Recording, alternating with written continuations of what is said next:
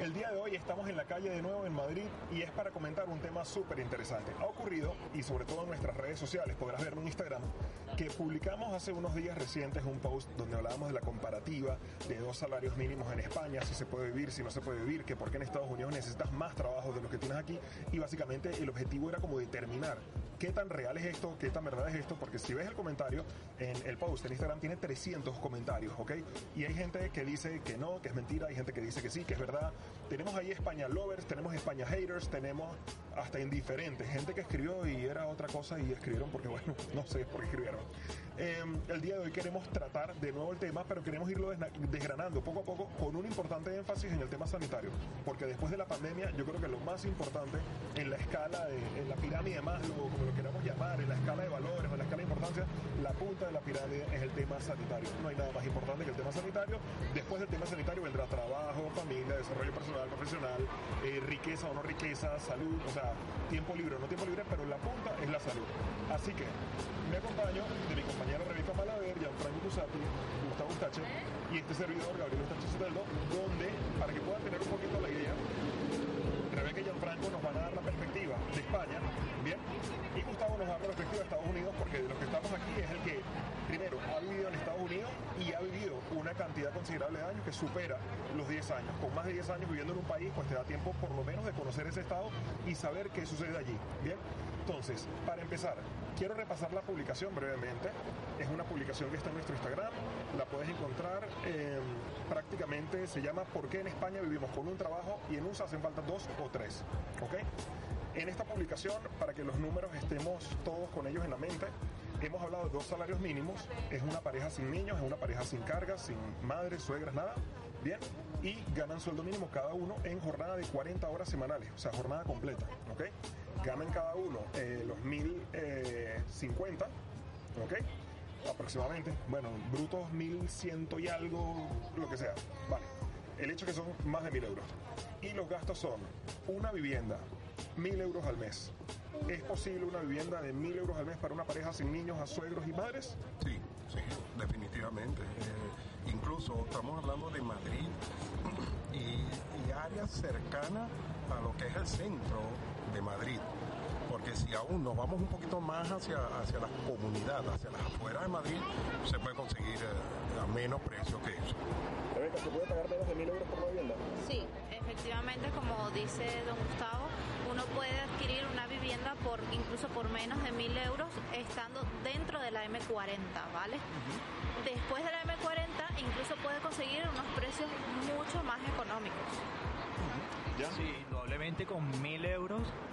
Eh, si no te vas tan al centro, puedes encontrar eh, pisos de tres habitaciones fácil. Pero bueno, contando que el ejemplo lo estamos colocando para una pareja sin hijos y tal, donde evidentemente un piso de una habitación, porque al final la pareja, bueno, duerme en la misma habitación, ¿no?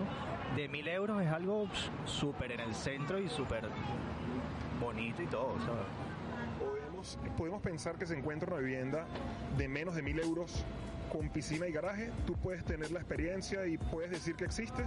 Claro, yo personalmente, donde yo vivo es dentro de la M40, eh, estamos hablando de la zona de Morataraz, este, y mi, mi, mi, edificio donde yo vivo, hay piscina, hay puesto de estacionamiento y hay este, uh, trastero arriba también. Incluso un pequeño infantil chiquitito, pero hay una zona como infantil. Sí, no, sí, hay, hay parquecito infantil, ah, importantísimo aquí en Madrid. Tengo portero 24 horas, ¿ok? Este, y yo pago menos de mil euros o sea que sí es posible. ¿Cuántas habitaciones tienes para ser concreto y específico? Cuatro habitaciones y dos baños.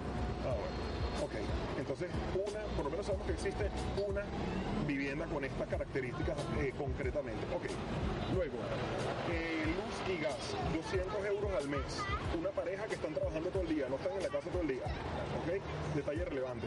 Rebeca, ¿crees que con 200 euros al mes se puede pagar luz y gas una pareja que está todo el día trabajando en la calle? De sobra, porque de hecho yo pago, yo estoy o encajo dentro de esa descripción que dices y nosotros pagamos 120 euros aproximadamente mensual. O sea que aún haciendo mucho más gasto es que no llegamos a los 200 euros. ¿Tu experiencia ya, Luz y Gas? Así es, y yo puedo aportar la experiencia de una pareja donde uno está prácticamente todo el día en la casa, ¿no? Mi esposa está en la casa con mi hija. eh, y lógicamente el consumo de servicios, en este caso gas y, luz, eh, bueno, están todo el día. ¿Y qué pasa? Lo que pasa es que el, el gas es bimensual, pero sacando en promedio el gasto, el gasto mensual, entre luz y gas se pueden ir fácilmente 120, 100, Perfecto. usándolo todo el día, ojo, ¿eh? usándolo todo el día allí. O sea que yo gasto más. Sí. Exacto, porque Bueno, no están... ta- también, también tiene que considerar el tamaño del, del piso, ¿no? Claro, sí, tal. sí, Yo efectivamente. Tengo un piso ahí de 50 metros cuadrados. pequeño, pero en Madrid es bastante habitual. El mío debe ser de 55 o 60, no mucho más. Sí. Vamos con comida. 180 euros al mes entre una pareja, donde no hay niños y no hay gente mayor. ¿Quién quiere contarme su experiencia a la pareja? Contar mi experiencia basada en, en- en la descripción como pareja y gastamos aproximadamente 160 euros mensuales. Y está incluido todo, inclusive, eh, vamos a decir, pues algunas cosas que siempre salen de- de- del presupuesto, que tenemos antojitos y queremos comprar otras cosas diferentes, están dentro de esos 160 euros. ¿Puedo, puedo agregar a hija? claro, es que ya confirmamos, creo que con Rebeca caso de pareja. Yo también confirmo que puede ser ese mismo presupuesto, pero agregando a un niño pequeño, ¿no? Mi hija tiene dos años y medio, o sea, que agréguenle pañales, agréguenle las toallitas, agréguenle las cremitas, las cosas. Estoy hablando de unos 40, 50 euros semanales. Al mes están 100, bueno, 200, pone 200, 100, entre 160 y 200 es perfectamente y no es supervivencia, ojo, yo no, no, no como para, ah, o sea, no compro para sobrevivir la, la comida, compro Dieta. lo normal. lo normal. Una dieta completa. Claro. Aprovechando que estoy contigo, Jan, un gimnasio en 30 euros al mes se puede encontrar en España. Total, y un tremendo gimnasio. Por Ahí- ejemplo. ahí, ahí- ¿pu- ¿puedo decir la marca? Sí. Yo estuve, yo estuve en el Dream Fit, que son estos tipos de gimnasios de dos, tres pisos, con eh, baño turco y tal. Incluso hay unas sedes que tienen hasta piscina y eran 30 euros eh, mensuales. Pero hay otro por aquí mismo, ¿Cuántos metros cuadrados de gimnasio? Creo que eran como 500 metros cuadrados. El aforo eran unas 700 personas, 800 personas. eh, en, en, en este que era reducido de unos 80, 70% de aforo. O sea, estamos hablando quizás en ese espacio, en condiciones normales, era un aforo para mil personas.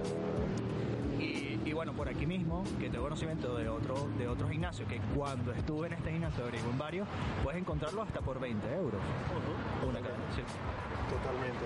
Rebeca, ¿podemos pensar que alguna empresa telefónica nos puede dar un iPhone financiado por unos 45 euros al mes, más o menos? Sí, hay ofertas, o sea, obviamente como hay bastante oferta a nivel de telefónico, ellos te pueden ofrecer diferentes tipos de productos y servicios que pueden complementar y llegar a ese a esa tarifa, incluso algunas menos. Pues básicamente he repasado todas las partidas. Nos faltaría eh, un apartado de vacaciones y un apartado de ahorro. Y si entendemos que la vida, eh, ya vamos para allá, si entendemos que la vida básica, básica, supone vivienda, o sea, techo, luz y gas, el agua es un gasto marginal porque realmente es poco, salvo que tengas mucha gente en casa, pero una pareja, sí Y que no puede normalmente viene incluido dentro de lo que es el, el condominio o el pago de la vivienda. Correcto. Generalmente. Normalmente. Eh, por ejemplo, de agua, yo les puedo decir 25 euros al mes, 30 euros al mes, una pareja que trabaja y no está todo el día haciendo sesiones de sauna menos. en la casa. Y menos. O sea, el agua de verdad es bastante barata. Entonces, hemos contemplado vivienda, luz y gas, transporte, comida, em, gimnasio, dos teléfonos que con el contrato de telefonía tienes internet, por eso hemos puesto 84 euros al mes vacaciones, 380 euros al año, más o menos, y todavía quedan 200 euros libres. Entonces, las partidas que hemos hecho aquí están demostradas en nuestro propio equipo, ¿ok? Pero no nos quedamos ahí. Vamos ahora a otro tema que es el fundamental. ¿Qué es lo que pasa en España? Que con un trabajo, por ejemplo, estamos sentados en un restaurante que se llama Vips. Yo me apuesto cualquier cosa, más que nada porque tengo familia que ha trabajado en el VIPS, mi hermano trabajó en el VIPS. Yo tengo el honor, yo tengo el gran, gran honor de decir que fui rechazado por el VIPS. Yo metí solicitud de, de mesonero cuando era joven, cuando estaba estudiando y me rechazaron. Entonces, está bueno. Pero mi hermano trabajaba en el VIPS y les digo que para jornada completa eh, no es algo mucho mayor, pero sí es más que el, que el salario mínimo. Sí, tú tienes tu contrato de 40 horas semanales. Entonces, dicho esto, Em, vamos a empezar por Estados Unidos directamente. ¿Cuál es la problemática con la jornada completa en Estados Unidos? ¿Es fácil encontrar una jornada completa? ¿Es fácil que una sola empresa te otorgue 40 horas a la semana en Estados Unidos? Generalmente no. ¿Por qué? Voy, voy a hablar, voy a hablar principalmente de donde yo viví, el estado la Florida. O sea, que considero que es más o menos un promedio, porque no está en los niveles altos de California o de Nueva York, que son eh, Chicago, que tienen niveles bastante altos de salario por el tipo de ciudades que son. Y este, pero tampoco tan bajos como podría ser Texas, Alabama, estados que son más, más sureños, eh, Iowa. Son estados que aún el salario mínimo sigue siendo el mínimo federal. O sea, no tienen más de eh, ningún estado, ningún salario mínimo superior por ser un estado. En el caso de la Florida, yo viví en Orlando, también tengo mucha referencia de, de Miami. Realmente no es fácil conseguir con un mismo empleador jornada de 40 horas. La razón ah, básicamente es muy sencilla. Eh, el empleador le teme mucho a, la- a lo que es el pago de las horas extras. Acuérdense que la hora extra tiene un 70% o 75% de recargo sobre la hora normal. Yo prefiero, el empleador prefiere tener dos empleados 25 y el otro 25, si son 50 horas, a tener un solo empleado que cubra 50 horas que tengo que pagarle 10 por recargo de, tiempo extra. ¿ok? Entonces, en ese aspecto, procuro siempre mantener debajo de las 40 horas a todos mis trabajadores para tener margen y no llegar a las otras extras. Pregunta. Y si las horas eh, que debo cubrir son 40 y no 50, ¿hay algo escondido relacionado a productividad? De que prefiero dos personas de 20 horas para que me den sus mejores 20 horas a uno solo que me da 40 y a lo largo del día tiene caídas de rentabilidad o de productividad? Obviamente, a pesar de que uno pudiera pensar de que es mejor tener una misma persona porque no hay cambio de turno, no hay que si el salió uno y entró el otro tal, tal, eso no se ha demostrado que no es así. Si uno tiene un trabajador y le aprovecha las mejores horas de ese trabajador, cuando viene el otro, también aprovecha las mejores horas de ese trabajador. ¿Ok? Porque no es cuestión de bueno, que, que tome el break, de que regresó, de que esto y lo otro. No, no. Sencillamente terminó su jornada, se fue y ya vino otro a cubrir esa, esa jornada. Incluso, que no es muy legal, conozco a empleadores en la Florida han dado contratos a un mismo trabajador en dos empresas propias de, cuatro horas diarias a cada uno. Eso, eso ya, eso no es legal, pero se da en la práctica, es frecuente que se vea eso. Ok. eh, también, ¿cuál es la actitud del trabajador? Jan, ¿qué piensas tú? Eh, independientemente de que hayas vivido en Estados Unidos, tendrás una opinión de esto. Como trabajador, cuando tú le dedicando tu jornada completa a una empresa, tú entiendes que la empresa tiene que asumir que vas a tener caídas de producción, que después de comer vas a estar un poquito más lento, que a media mañana te vas a tomar un café con tus compañeros y vas a hablar del fútbol, pero cuando una empresa te está pagando solamente cuatro horas al día, como que piensas que no te puedes permitir ciertas cosas. Sí, totalmente de acuerdo. De hecho, creo que como seres humanos tenemos una curva de atención eh, a través del tiempo, ¿no?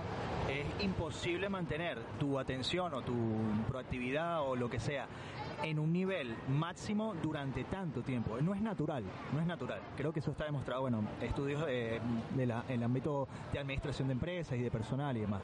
Entonces, evidentemente, cuando tienes jornadas eh, concretas, reducidas, eh, allí van a exigirte este nivel de atención y no entras en una, quizás una zona de confort, ¿no? Que de repente yo en ocho horas yo digo, bueno, sé que tengo dos, tres, cuatro, cinco actividades, la puedo desarrollar en estas ocho horas versus a tengo menos tiempo, las mismas actividades y por lo tanto necesito darle más caña ahí. Listo. Volviendo entonces al tema de Estados Unidos. Entonces partimos de la premisa de que la gente tiene que tener varios trabajos casi que obligatoriamente, porque es difícil que una sola empresa te entregue un contrato de 40 horas semanales. Tienes que ser un cargo directivo, medio o alto, como para que puedas gozar de esto. Y estamos partiendo de la premisa de que somos extranjeros, somos la diáspora venezolana, mexicana, argentina, somos diáspora mundial y nos toca buscarnos la vida, ¿no? Eh, entonces, volviendo a Estados Unidos, entonces puedo contar como que lo normal va a ser que posiblemente me encuentre un paquete de horas contratadas de unas 20 horas a la semana en un, en un part-time. Sí, pero ojo, ojo, porque generalmente no es solo el hecho de no conseguir 20 horas con un solo, 40 horas con un solo empleador, sino que aún consiguiendo dos empleadores a 20 horas, muchas veces en Estados Unidos necesito un ingreso adicional. Porque el problema está en que un ingreso de 40 horas no es suficiente para poder vivir una pareja, cada uno con un contrato de 40 horas, no es tan fácil vivir. Uno de los aspectos que hay que, reconocer es que en realidad, por el tipo de sociedad, que es la sociedad eh, estadounidense, es una sociedad de consumo harto conocido que el nivel de endeudamiento de las personas en Estados Unidos es mucho más alto que el nivel de endeudamiento de una persona en España. Eso tiene que... ¿A qué se debe? Bueno, en palabras sencillas, a la utilización del crédito, la tarjeta de crédito. En España es todavía frecuente la utilización del efectivo, del cash, de la tarjeta de débito directo que yo pago y me lo cargan inmediatamente. En Estados Unidos es mucho más frecuente la tarjeta de crédito. ¿ok? Incluso los pagos postergados y ese tipo de cosas. Entonces, ¿eso qué hace? Sencillamente que las personas alcancen un nivel de vida que requiere endeudamiento. Y ese endeudamiento es lo que afecta, porque entonces necesita generar para cubrir no solo su nivel de vida, sino el endeudamiento que viene arrastrando también. Vamos a ver los cambios de hábitos. En Venezuela, que no es Estados Unidos, pero es una herencia, somos unos imitadores de Estados Unidos y es evidente, los tenemos enfrente, son el gran referente y demás. En un fin de semana normal, en tu vida, digamos, adulta, joven y demás, o sea, de, de los cuatro fines de semana del mes, me voy a arriesgar a ver, ¿cuántos de esos cuatro fines de semana ibas a centros comerciales? Dos fines de semana, los de 15 y los últimos. Ay, qué casualidad. Rebeca, qué raro esos hábitos tuyos. Están rarísimos. ok, ahora mira qué bueno. Ahora que has cambiado de país y vives en España, de tus cuatro fines de semana, ¿cuántos fines de semana vas a centro comercial? Es que aquí no me he acostumbrado a ir a centros comerciales. Yo aquí ah. prefiero otra dinámica y me he acostumbrado a eso. Yo prefiero ir al aire libre, me gustan las terrazas, me gusta ir a un ¿Pero hablando post pandemia o antes de la pandemia? Eh, bueno, de las dos maneras, porque antes de la pandemia también salía. Y post, obviamente como... Está justificado, o sea, claro, ahorita hay coronavirus. No, no, pero antes del coronavirus, ¿tú te la pasabas metida en un, en un centro comercial antes del coronavirus? No. No, porque cambié, es lo que te estoy comentando, yo cambié de dinámica cuando me vine a vivir para acá.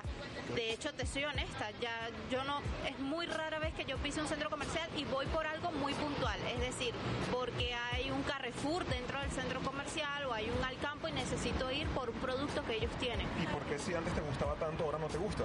No, no es que no me guste, sino que le he tomado gusto a otras dinámicas, cosas que en Venezuela no podía hacer. Por ejemplo, yo por lo menos ir a un parque y disfrutar de un picnic eso es algo que en Venezuela para mí no era posible, porque entonces estás pendiente del que te pasa por al lado, la cartera, las cosas, no sé qué.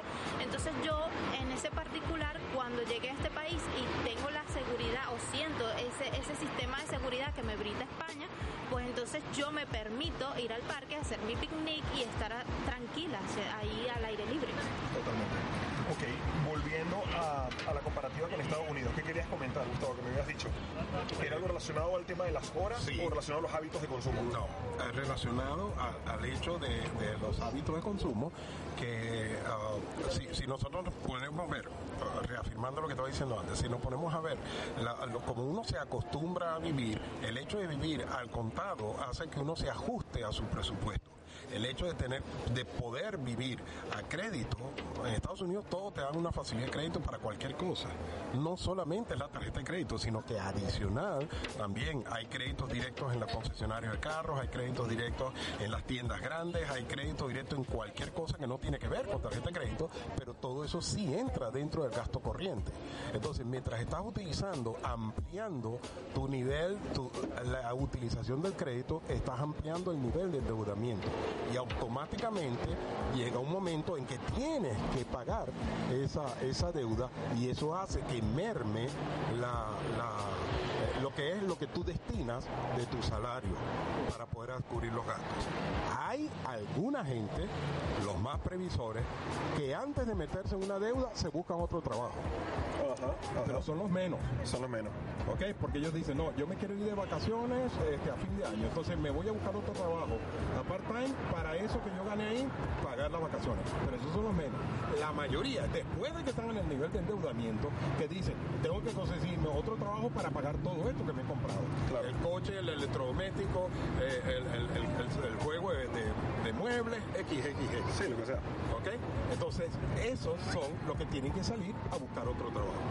Ok, cuando sales a buscar otro trabajo, puedes perder el control de tu vida eh, porque empiezas a trabajar cuatro horas aquí, dos horas aquí, a veces me llaman de este y hago dos horitas aquí, dos horitas aquí y a veces me llaman también de este. Puede ocurrir que una semana te llamen los tres trabajos que tienes más los dos aleatorios eso y terminas en una semana trabajando 16 horas, 17 horas en un día. Sí, sí, eso puede pasar, de hecho pasa con mucha frecuencia. Se fomenta la cultura, se fomenta esa cultura. O sea, se, vende como que eso es un buen americano o un buen inmigrante o un buen... Sí, porque lo que transmite es que es una persona muy trabajadora. ¿Ok? Pero no tan... tan se idealiza. No está, sí, no está tomando en cuenta lo que es el deterioro eh, del nivel de vida, de la salud y de que realmente eso no es, no es conveniente ni bueno. Hasta mentalmente. Y mentalmente, psicológicamente no es bueno para una persona ahora vamos a hablar de la salud y la sanidad. Eh, cosa, perdona, que yo creo que también fomenta mucho esa situación, el, por decir el marco jurídico, ¿no? Porque al final, creo que conversamos aquí antes, eh, cómo se contrata a un trabajador en Estados Unidos versus cómo se contrata a un trabajador en España, ¿no? En España tienes que estar, eh, bueno, primero con tu situación de residencia legal, ya hecha, luego entonces solicitar el número de la seguridad social, luego hay como que más formalidades, más burocracia, más, quizás en Estados Unidos sea un poco más a la ligera. Bueno, mira, firma aquí en este papelito que ya, ya y ya está, ¿no? Bueno, bueno, sí, en Estados Unidos sí te piden para contratarte, te piden el número de seguro social y te piden alguna ID que confirme que tú tienes residencia legal, es decir, que tú tienes permiso de trabajo, ¿ok? Pero ¿qué es lo que pasa? Que es mucho más sencillo, ¿ok? Sencillamente, tú traes esos dos documentos, te, te, llenas los documentos y puedes empezar mañana. Y mandan ese papel y la empresa se encarga de eso. No es complicado, aquí sí es un poco más burocrático. En la Florida, ¿cuánto cuesta contratar un trabajador eh, a grosso modo y en porcentaje? Es decir, sobre su sueldo, un adicional de... Bueno, no tengo la cifra exacta, pero sí el adicional debe estar como un 16, 18% sobre lo que es el, aquí es el salario. Sí, aquí llega al 31, 32. Aquí es el doble. Entiendo.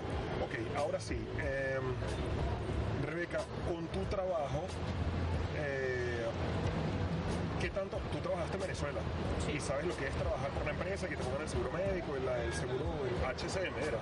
Sí. ¿Cómo era? HCM. HCM. El HCM y toda esa cuestión. Cuando llegaste a España y viste que no necesitabas que tu empresa pagara un HCM ni tú tampoco, ¿cómo cambió tu punto de vista sobre lo que debe ser la protección del trabajador de parte de un país? O sea, ¿te diste cuenta que llevabas mucho tiempo en tu vida perdiéndote de algo? No que estuviera perdiéndome de algo, pero es verdad que a nivel vida, pues tú te sientes mucho más protegido.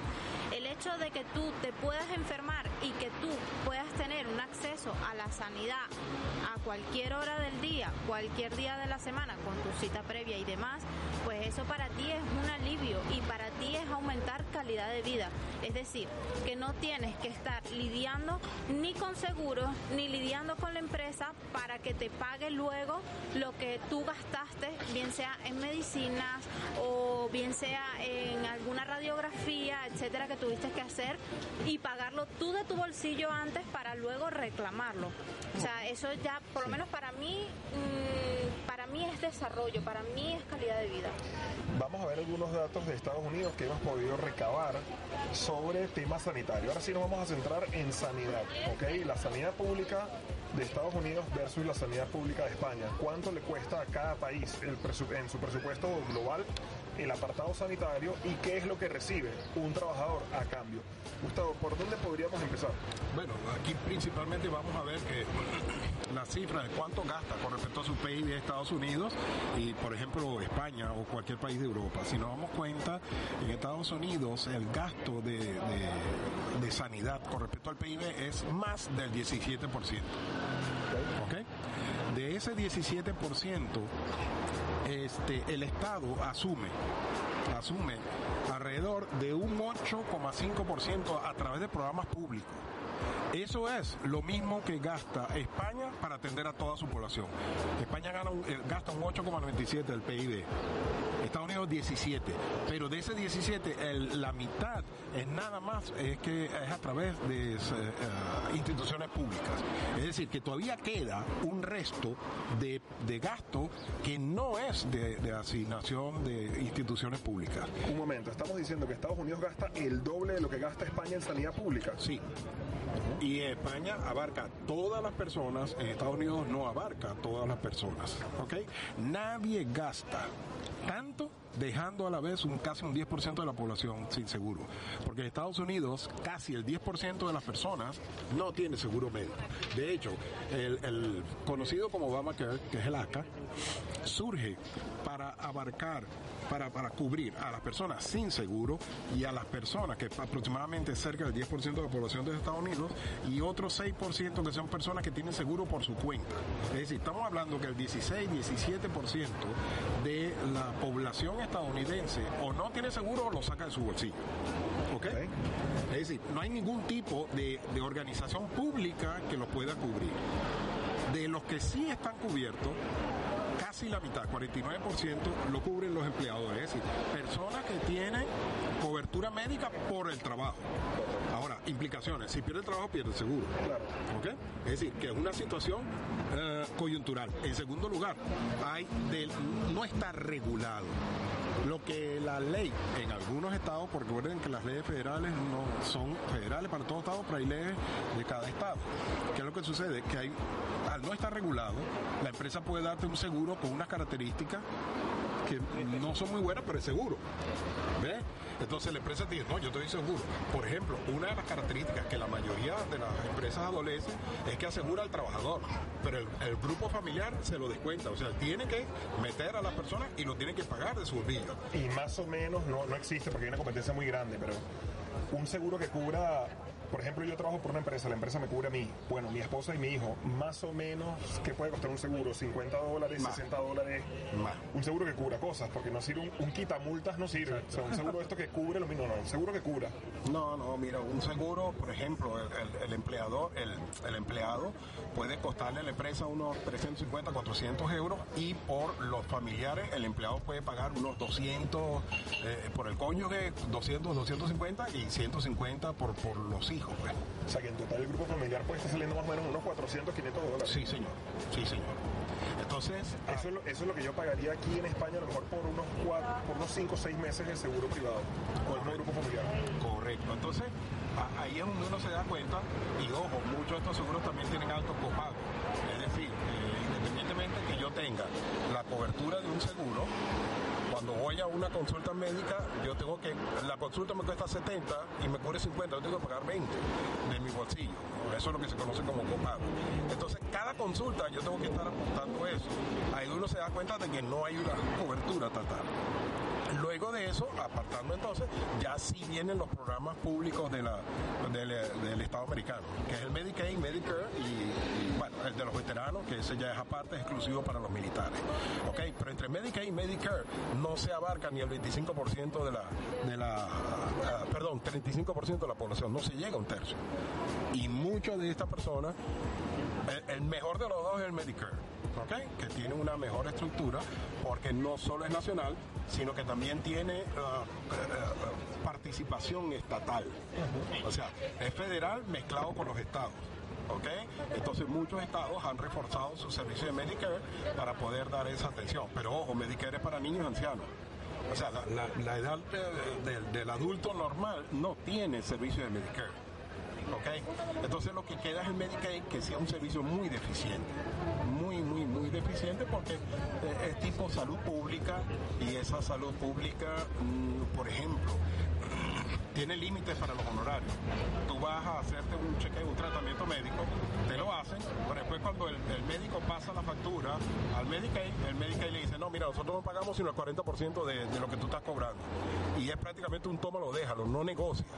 Entonces por eso que muchos médicos no quieren recibir personas con el Medicaid. Y muchas veces pasaba así en Venezuela también. Exacto, entonces ahí es donde tú ves que realmente es una gran, gran deficiencia. A diferencia de España, España, y lo digo por experiencia propia a nivel de familia, a nivel mío personal, realmente tú cuentas con una cobertura total para los servicios que tú tienes que, que Ah, y bien, bien importante, una de las cosas también de las razones por que surge el, el Obamacare, porque estos, estos seguros, que es como el, el 6% de la población, porque esa es la pregunta, ¿por qué el 9% no tiene ningún tipo de seguro?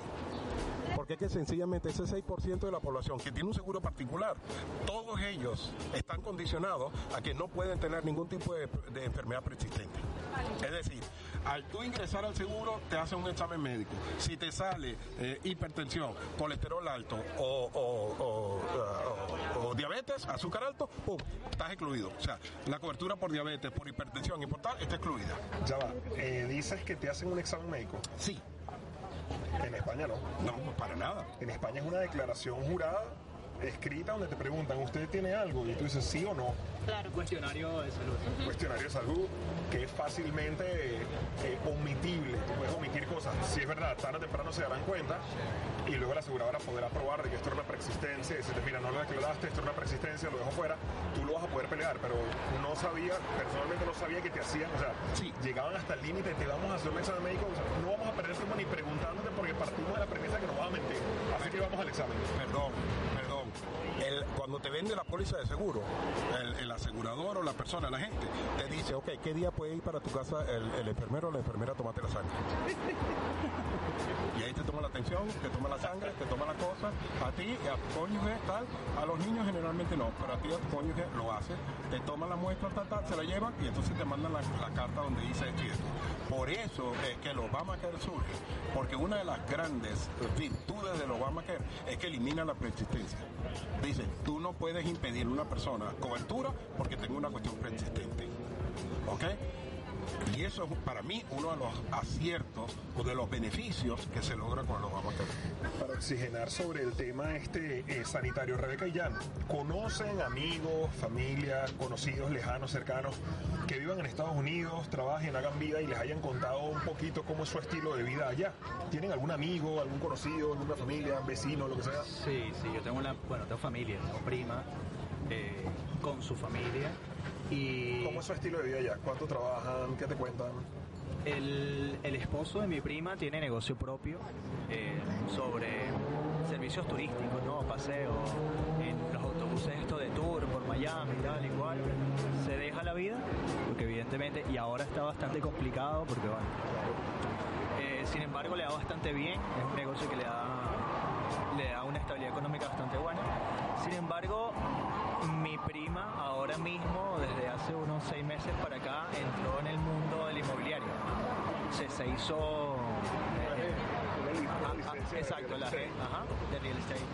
Y, y bueno, le toca también currarse que quizás ese tipo de trabajo no sea tan echar horas, horas, horas de pico y pala, pero sí te condiciona mucho tu, tu, tu, horario, ¿no? O sea, al final tienes que hacer una visita, el cliente lo quiere hacer, es el sábado o el domingo, ¿sabes? Te condicionas a eso.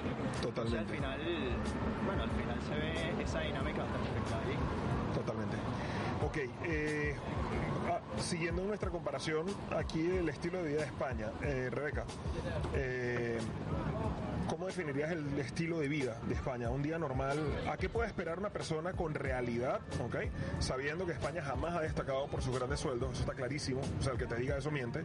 España no es un país de grandes sueldos. Claro que hay grandes ejecutivos, porque me imagino yo que el presidente de VIPS, me imagino yo que ganará algo. Los de Repsol igual, me imagino que la eh, eh, Repsol IPF, eh, el del Real Madrid, me imagino que sí, que ganarán dinero, pero no es el grueso de la población. ¿A qué puede aspirar una persona que, escogiera España, no? ¿Qué, ¿Qué le Prepárate para yo pienso que es para cambiar tu dinámica de cómo hacías las cosas en tu país de origen a cómo las vas a hacer acá. Indistintamente, pues nosotros tenemos unas costumbres muy diferentes, pero que al final uno las va, uno se va adaptando a este, a esta nueva dinámica y vas a hacer, vas a realizar este tipo de actividades, lo que te comentaba anteriormente. Yo me he adaptado a muchas cosas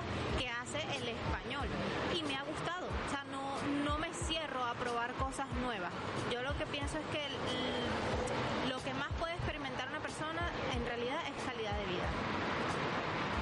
Concluiste con lo que yo iba a decir. calidad de vida. Ahora. define calidad de vida en algunos, algunos tips. Bueno, antes de eso te voy a decir lo que yo pensaba explicar. Aunque suene a cliché, porque es muy repetido, pero realmente si lo experimentas te vas a dar cuenta que es verdad, que no es un cliché. ¿Ok? Una cosa es vivir para trabajar en Estados Unidos y otra cosa es trabajar para vivir España. Cuando yo era muchacho, joven, en Venezuela se corría el rumor o la manera de, escribir España era como que no, vale, a ese país nadie trabaja. ¿Y sabe por qué? Porque no entendíamos lo que era el nivel de vida, el nivel de bienestar del español. ¿Tú ves? El español. Ojo, ojo, perdón que te interrumpa. Que debo aclararte. Cuando tú escuchabas eso de joven, debes saber que aquí estaban dando látigo porque estaban saliendo de una dictadura donde el que no trabajaba llevaba palo, pero trabajaba las horas normales, ¿ok? O sea, encima. Y quiero añadir un ejemplo que es un poco, es un poco ridículo, pero sirve para orientar esto. No logro recordar quién me lo contó en algún programa de televisión vi un documental de señoras que eran mecanógrafas, no sé decir si el registro civil o de alguna entidad pública. El hecho es que transcribían documentos de mano a máquina. Y ojo con cómo era la prueba. Tú llegabas el primer día y te decían, bueno, vamos a hacerte la entrevista de trabajo. Te vamos a entregar esta hoja que está aquí ¿ok? Queremos que la transcribas lo más rápido que puedas. Vamos a tomarte el tiempo. Ah, ok, perfecto. Y venía el jefe de sala y te evaluaba. Y le daba el tiempo. Y tú empezabas, pum, final. 30 segundos. Perfecto, estás contratada, ese es tu mínimo todos los días, de ahí para arriba.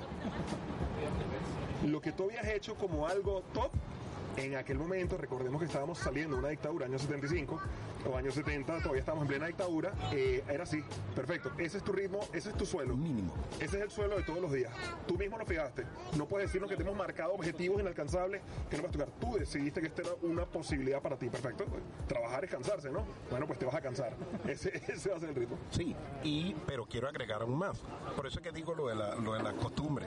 Porque es que nosotros veíamos a las personas en las terrazas, veíamos las personas tomando esto, esa gente no trabaja nunca. No, no es así. Ahora que yo vivo aquí en España, es que me doy cuenta de la diferencia de lo que es eso. Y una respuesta muy simple, una respuesta muy simple. Este, si no se trabajara, España no hubiese alcanzado el nivel de desarrollo que tiene hoy en día. No, no, no vamos acá. Sería imposible, totalmente imposible.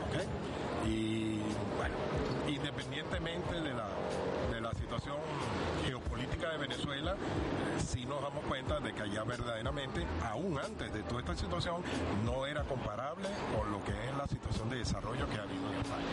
Totalmente.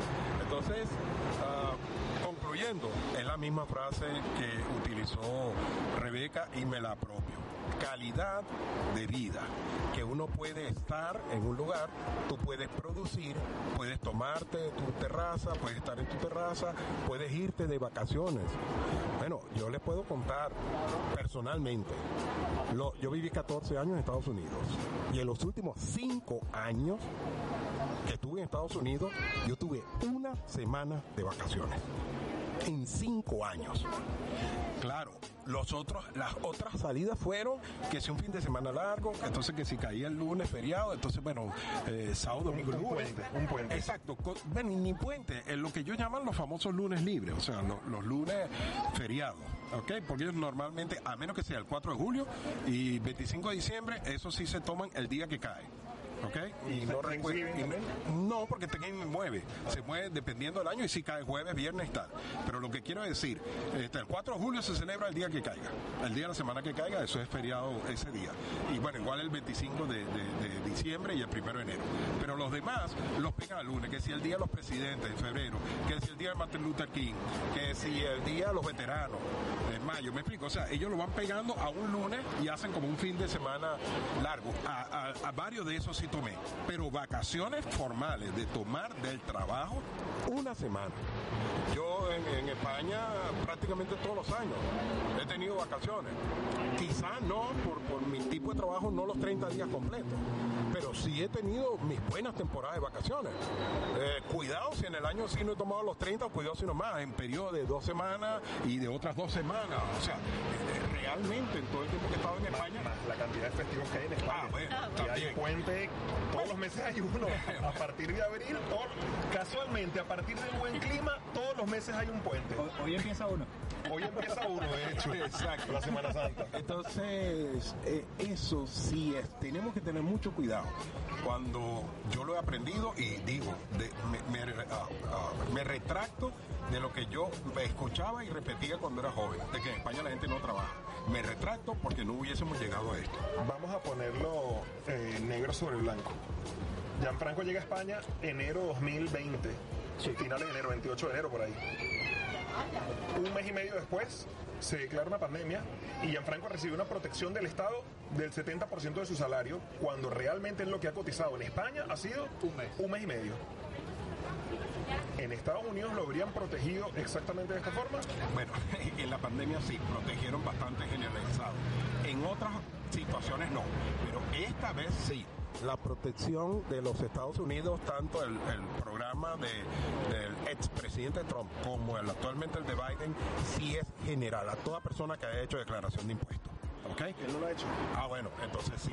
En su caso la recibió, en Estados Unidos no lo hubiese recibido, porque no ha presentado declaración de impuestos todavía. Nada más lleva un mes y medio aquí. Corre- corrijo, tienes toda la razón.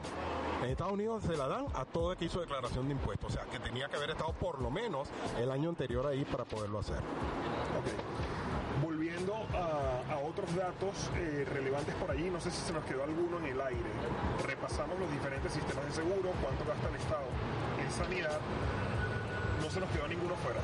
No, bueno, el, el militar, que pero es el 1% de, los, de la población de los Estados Unidos, que es la población militar, eh, contrario a lo que muchos nos, nos muestran por medios de prensa y de ese tipo de cosas, que nos, nos ponen a un, a un veterano este, olvidado, Desahuciado, tirado en una esquina y tal. Esos son casos muy puntuales y tienen su explicación, porque son personas que se salen del sistema, no quieren someterse, me estoy refiriendo a casos de, de, de- de, ah, ¿cómo se dice? Adicciones, De, de desintoxicación. desintoxicación, sí. Desintoxicación, Dependencia, adicciones. De alcoholismo, de eso, no quieren someterse a los programas, entonces obvio, ya no los puedes obligar y sencillamente la persona deja eso y termina homeless.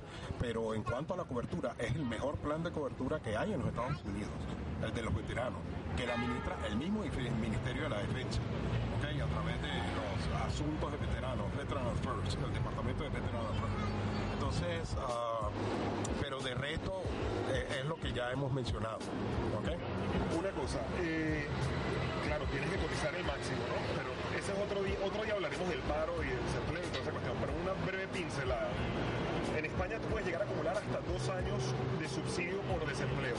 Otro día vamos a hablar de si es negativo es positivo, si eso estimula la vagancia, no, eso es otro día, pero ¿existe algún subsidio por desempleo que llegue hasta dos años continuos como en España?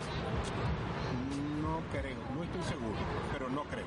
Que yo sepa, no, no, no creo que exista. No te suena. No. Pero puedo, puedo confirmar esto. Y si existiera a lo mejor es privado, que tú vayas en un fondo como que acumulando algo. Sí, pero ese fondo normalmente es para el retiro, no es para, para eh, eh, situaciones coyunturales o, temporales, no, no. Entonces, ah, no creo que exista un plan incluso de desempleo, no creo que sea, si lo hay, mayor de seis meses. Yo quiero aportar que estuve en Miami reunido con, con un, un cliente, era cubanoamericano, había estado 40 años trabajando en Estados Unidos y él decía que, que él se quería venir para España. Yo le pregunto, pero ya va, ¿por qué te quieres ir a España? Eh, ya tienes la ciudadanía americana, has trabajado toda tu vida aquí, tienes arraigo, tienes propiedades, tienes todo aquí, o sea, ¿qué necesidad tienes de emigrar, además a esta edad? Y la respuesta de él me impactó porque me dijo, precisamente, porque todo lo que he construido en 40 años, ahora no me lo quiero gastar en biles médicos. Biles son los bills, la factura. No me lo quiero gastar en biles médicos. O sea, todo lo que logré construir, más o menos, con mayor o menor esfuerzo, mayor o menor fortuna, ahora no me lo quiero gastar de los 65 a los 75 cada año, porque a esa edad a todos nos va a salir azúcar, sal, eh, yo Entonces lo que él decía es, ahora no quiero lo que he construido gastármelo en los últimos 10 años y terminar como no he querido y como me he trabajado para no terminar, terminar así. Por eso me quiero ir a España. ¿Qué sería lo más destacable, Gianfranco, o lo que te haría volver a escoger por España si tuvieras que volver el tiempo atrás, sin pandemia, y tuvieras que volver a plantearte? Vamos a suponer que tienes varias opciones, más o menos en la misma línea, más o menos con, con la misma oportunidad. ¿Volverías a escoger España, sí o no? ¿Y por qué sí y por qué no? Volvería a escoger España, eh, bueno, muchos motivos, ya la calidad de vida está más que dicha y demás. Eh, tema de idioma también me parece muy importante. Y principalmente, y el motivo de hecho por el que elegí España fue por eh, el tema sanitario, ¿no? Mm, yo quiero, bueno, compartir esto con, con todos los oyentes. mi hija nace en Venezuela, eh, gracias a Dios y por fortuna eh, nació en una clínica privada, la pude costear y demás. Todo estuvo muy bien hasta que me dijeron, bueno, aquí está su alta, señor, y dedíquese ahora al programa de vacunación, ¿no? a la cartilla de vacunación.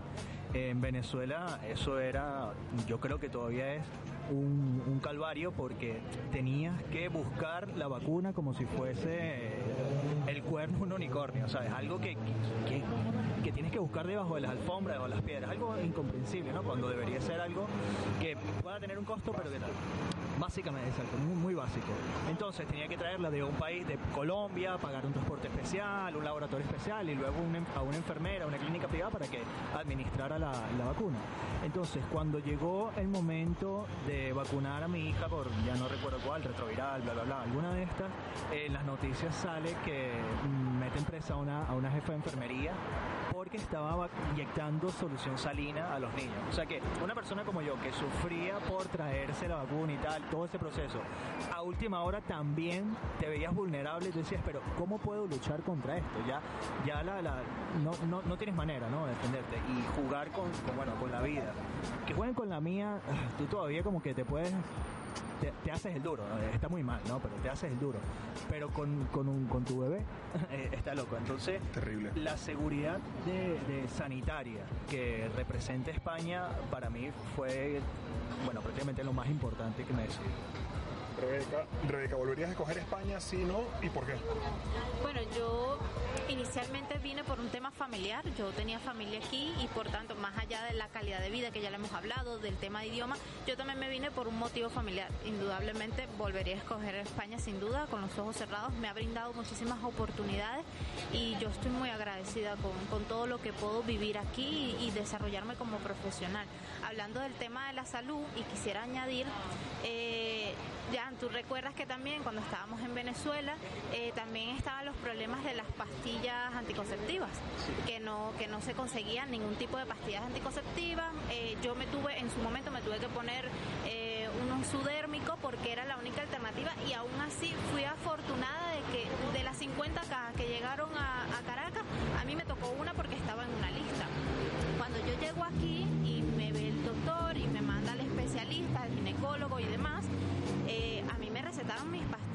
puedo decir que una caja para tres meses de pastillas me cuesta 3,80 euros.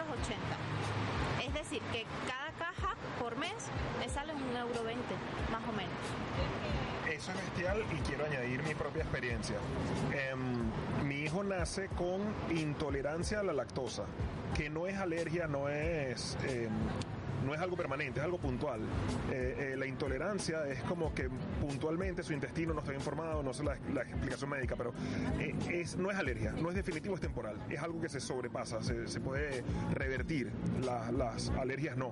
¿okay? La alergia tomas una pastilla para tolerarla, pero no puedes dejar de ser alérgico.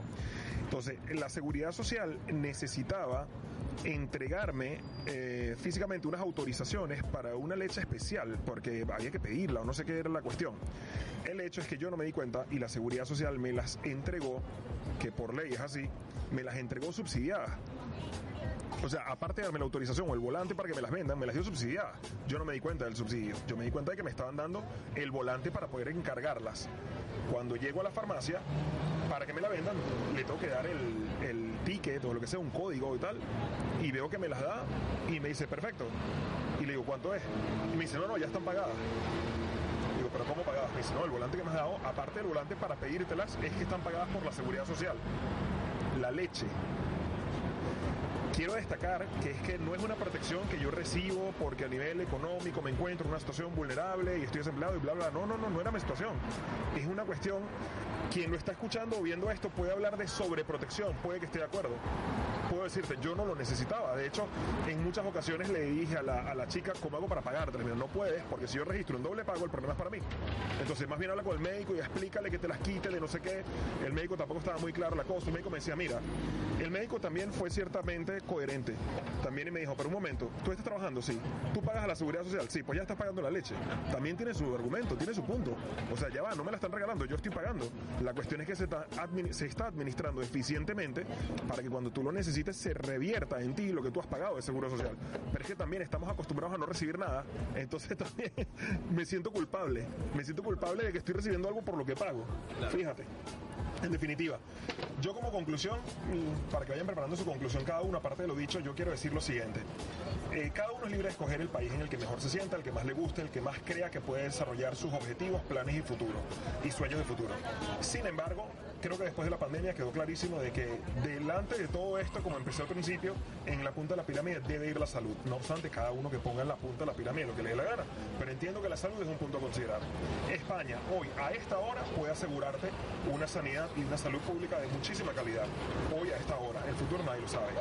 Eh, no obstante, por la confección del Estado, que es caro a nivel eh, laboral empresarial, pues presumo que podrá ser eh, sostenible en el tiempo, pero lo veremos, lo veremos. Pero hoy a esta hora.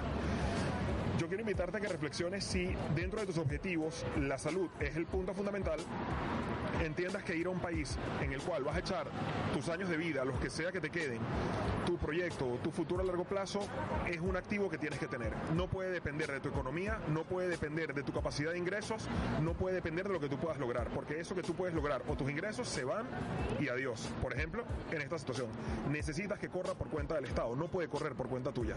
El tema de la salud de tu esposa, de tus hijos, no puede costar. No, eso yo, lo, yo me lo pago porque en Estados Unidos, por ejemplo, yo trabajo y para eso me lo pago. Y cuando pierdes el trabajo, y cuando se dan los ingresos, entonces no puede correr por cuenta privada, tiene que correr por cuenta, por cuenta del Estado. ¿ok? Luego el que está escuchando esto ya me acusa ah, socialista, tal, no sé qué, acúsame lo que tú quieras. Puedes acusarme lo que quieras, pero sé que tiene total sostenibilidad lo que estoy diciendo. Ya va, pero confirmando lo que tu planteamiento no tiene nada que ver con socialista, porque si tú agarras a todos los partidos políticos de España, desde la extrema izquierda a la extrema derecha, no es un punto de discusión si la sanidad pública se acaba o no. No es punto de discusión. Entonces quiere decir que no es un problema de derecha o de izquierda. Tenemos acuerdo en eso. Tenemos acuerdo en eso. Entonces mi conclusión es apuesta por un país donde la sanidad parta del Estado y no dependa de ti. Esa es mi conclusión. Así es. Si tu prioridad es, como tú dices, Gabriel, la salud, eh, indiscutiblemente España te puede brindar eh, un lugar de un bienestar muy alto. Si tu prioridad es comprarte el McLaren, comprarte la casa eh, con vista a la playa, o sea, esos bienes y tal, bueno, busca un lugar donde por un trabajo, bien sea cual sea, te pueda permitir financiamiento y tal y cual para llegar a esclavizarte a ese nivel. La opción de intentarlo, porque intentarlo no es lograrlo. Quiero recordar que intentarlo no es lograrlo, pero está bien. Para mí, eh, en la parte del ingreso, cualquier persona cuando evalúe su situación, que evalúe también en, eh, en cualquier otro país lo que le cuesta un seguro, cobertura 100%. Es decir, que a su salario le incluya un seguro cobertura 100% y entonces hace la comparación con España. Yo solo puedo decir que sin salud no hay vida. Así de simple. O sea, no, no, no tienes nada que hacer. Sin salud no puedes hacer nada hasta hoy. Eh, quiero recordarte que por Spotify, iBox, eh, puedes oír eh, todos estos podcasts. Por YouTube lo puedes ver en video. Puedes ver dónde estamos. Estamos en Madrid, en plena calle, un día soleado. Tal vez un poquito más de calor del que esperábamos para esta primavera, pero bueno, que todos los problemas sean estos. Queremos recordarte que puedes dejar tus comentarios. Nos encanta que participes e interactúes y que nos dejes tu punto de vista. Estés a favor o en contra, siempre es bienvenido. Y queremos recordarte también que cada miércoles hacemos un live en Instagram búscanos arroba Codenaguirre en Instagram. Eh, cada día conectamos por YouTube, por Facebook, por Twitter, por prácticamente todas las redes sociales y te contamos 10 noticias interesantes desde España. Y recuerda que si quieres hacer de España tu casa, tu futuro, estamos aquí para ayudarte y evidentemente, ni que decirlo, cuentas con un equipo calificado de economistas, abogados, ejecutivos, especialistas en marketing y en definitiva un equipo humano que va a velar por tus necesidades y por tus objetivos. Gracias por haber compartido este tiempo con nosotros. Te en el próximo episodio. Somos Cohen Aguirre. Un saludo.